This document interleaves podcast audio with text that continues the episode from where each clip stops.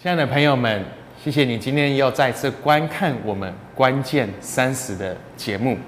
我是 Pastor Peter Peter 牧师。在我们今天的节目当中，我们要来看一个主题。这主题就是在问一个问题：到底什么是神的话语？What is the Word of God？这是我们上次的节目当中已经有在看的一个主题。今天我们会继续来问同样一个问题：什么是神的话语？在我们上次的节目当中，我们有讲到说，神的话语是充满着不同的层面。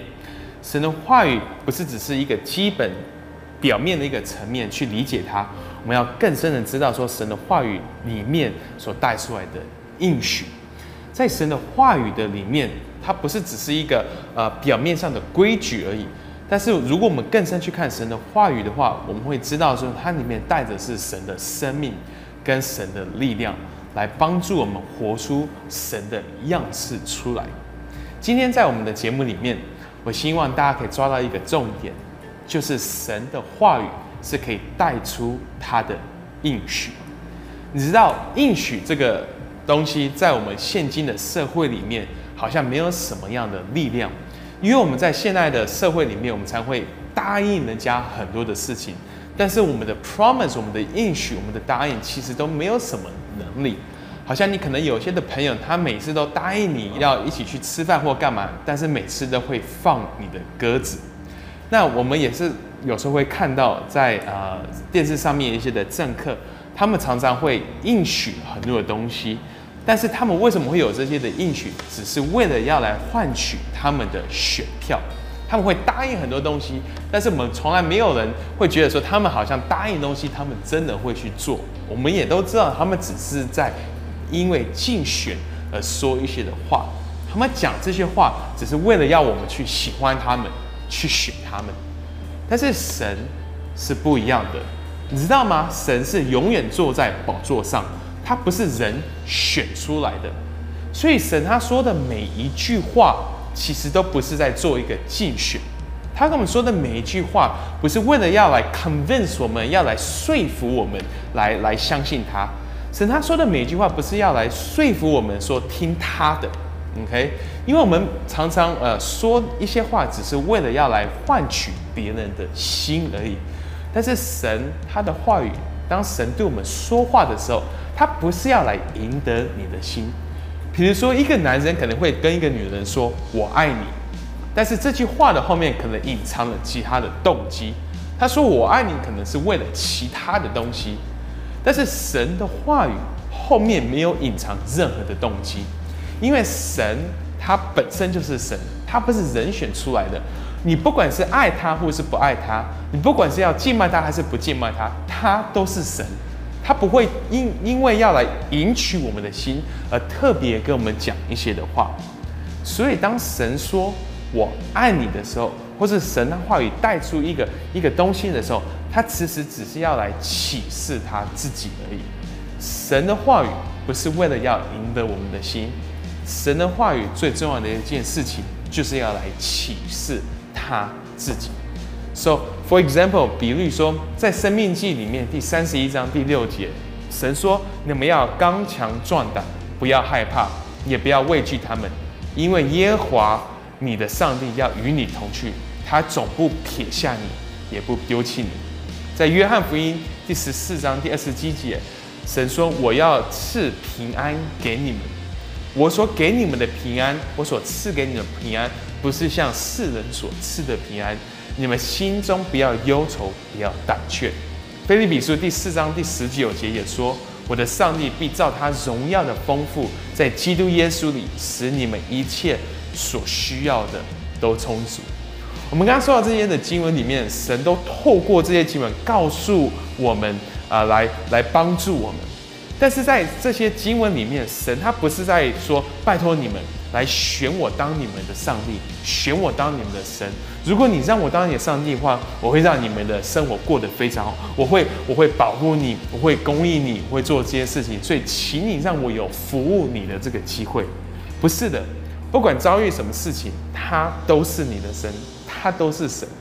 所以，当神释放出他的话语。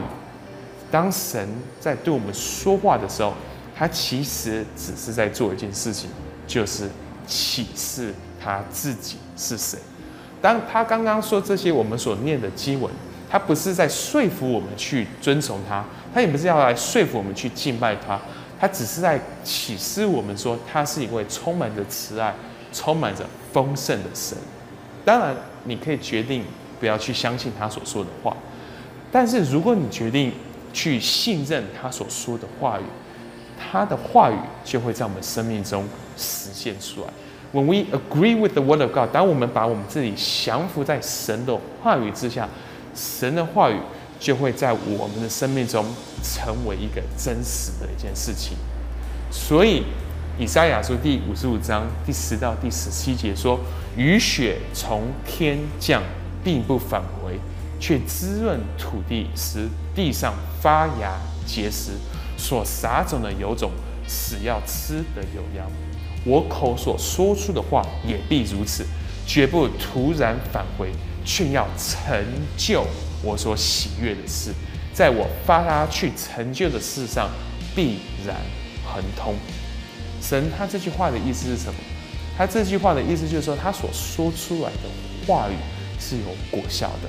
他所说出来的话语是为了来成就他话语里面所 promise 所应许的每件事情。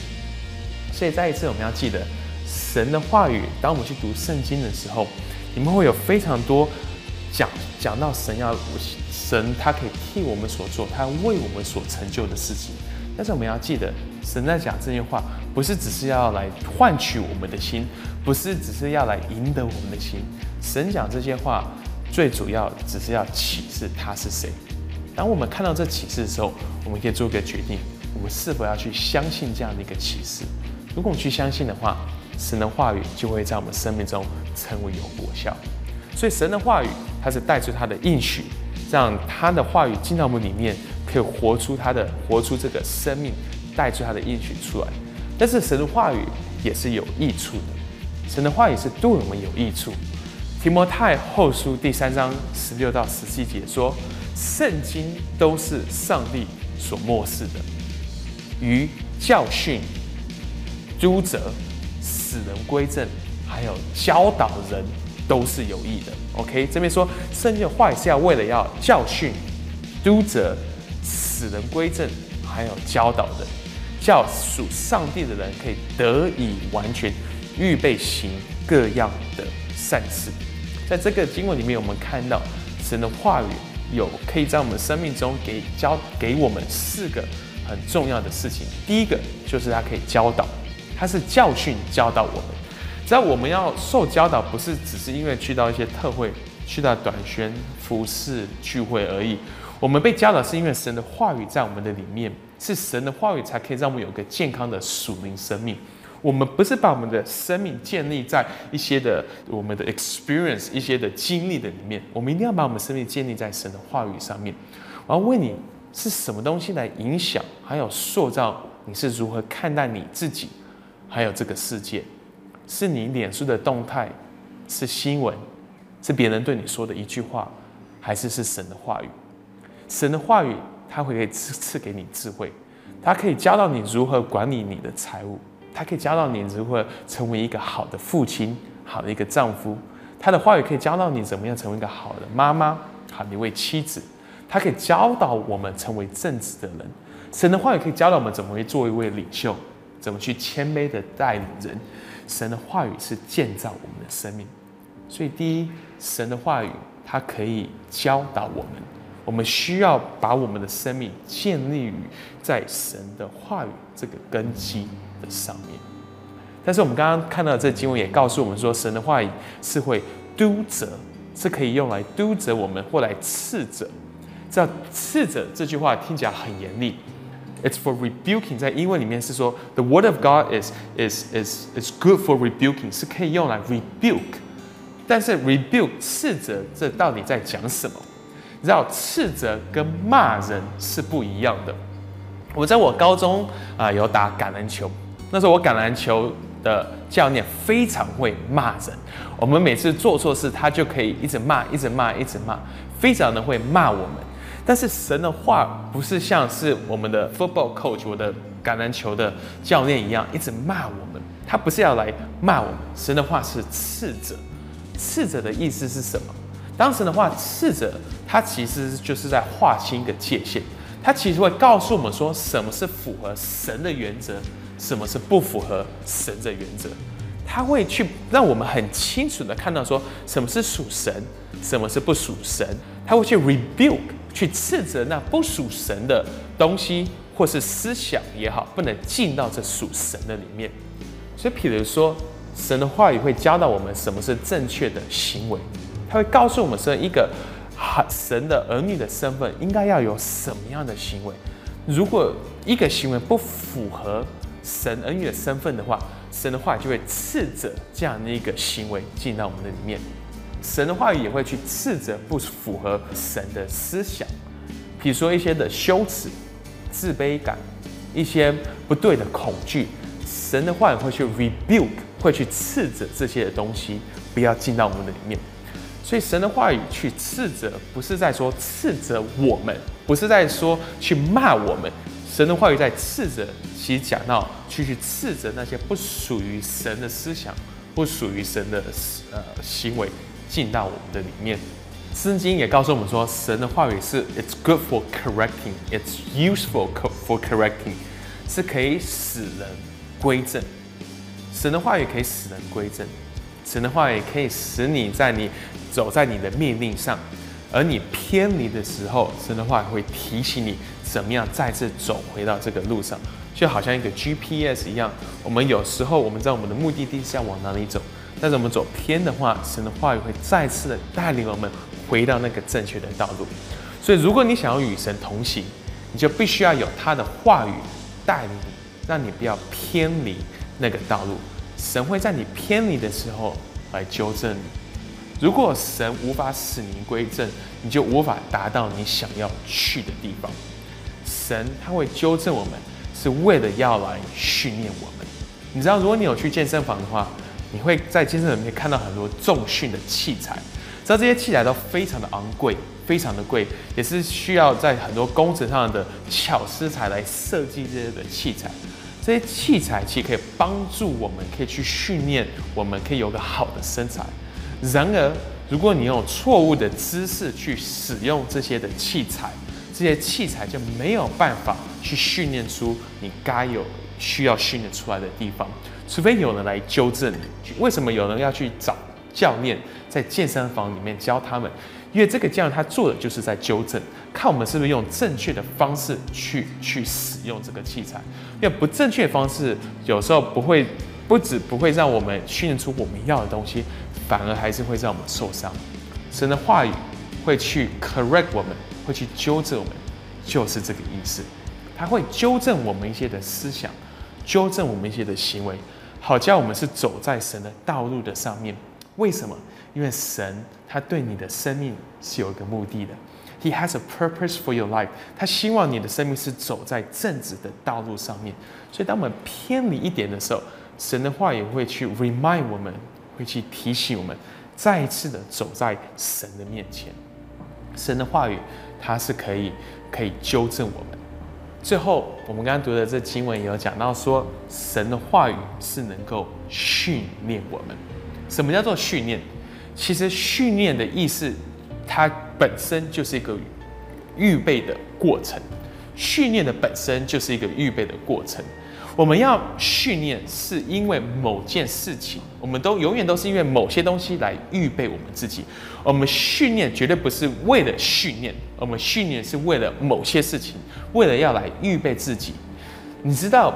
一位飞行员，他会花好几百个小时在飞行的模拟器里面来训练。为什么一个飞行员要花很多的小时、几百个小时坐在这个模拟的机器里面来训练？不是为了他一辈子就可以熟悉这个模拟器而已。他会在这个模拟器里面花几百个小时，不是为了有一天他可以很好的去操控这个模拟器。他会花很多时间在模拟器当中训练自己。是为了有一天他需要去开一个真正的飞机，要来载很多的乘客，让这些乘客可以平安的、安全的送到一个目的地。同样的，神的话语是要来训练你。当神的话语进到我们里面的时候，他是要来为训练我们的生命。所以我们要记得，神的话语不是只是要我们来研读、来背它而已。神的话语的目的不是只是要我们来 study 它，神的话语是要让我们去，因为我们去 study 它、去研读它，来预备我们的生命。生命被预备，生命被塑造，才是神话语真正重要的。所以神其实不是需要你去理解圣经里所有的历史背景，好像你要知道所有的字源学里面所有的每一个东西在讲什么，才能训练你。神其实只需要你，当你去读他的话语，可以把它当做是一个训练，在你的生命中去操练。当你这样子做的时候，神的话语就会活出来。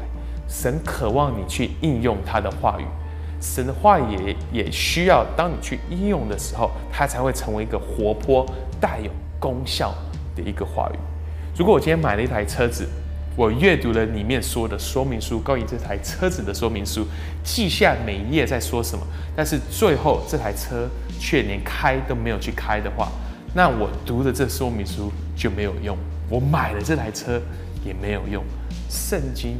也是同样的一个道理，它其实是要来训练我们去活出神的生命。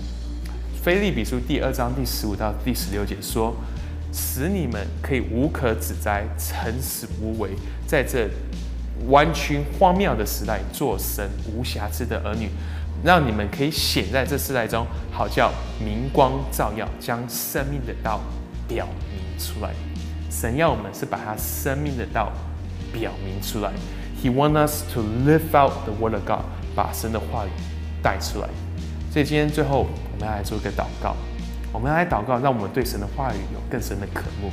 我们要来祷告，当神的话语进到我们里面，我们不是只是熟悉神的话语，我们要去使用、运用神的话语在我们的生命当中。好不好？我们来做一个祷告。亲爱的天父，我们谢谢你把你的话语赐给了我们。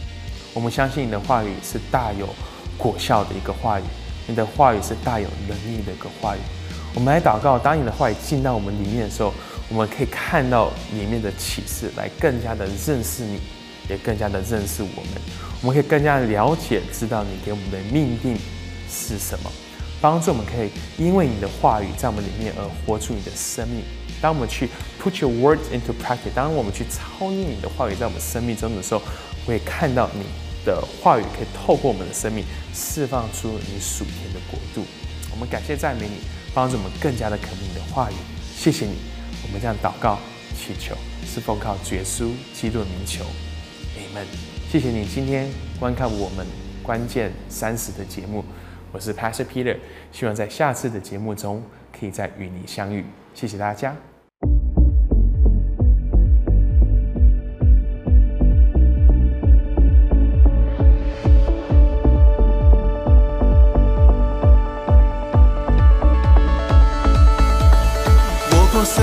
世上的心，你找到我，是我属于你。从灰烬中我的生命，我在救主手中的安息。说不尽你奇妙作为，一十年日主我要跟随。我定睛瞻仰你荣美，自由活在你无尽恩典。Cause you are, you are, Wow.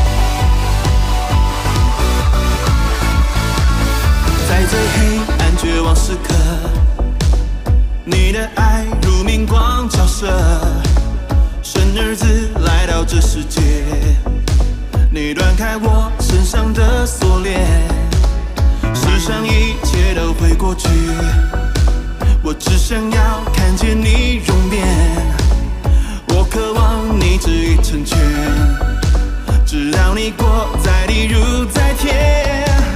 Cause you are, you are.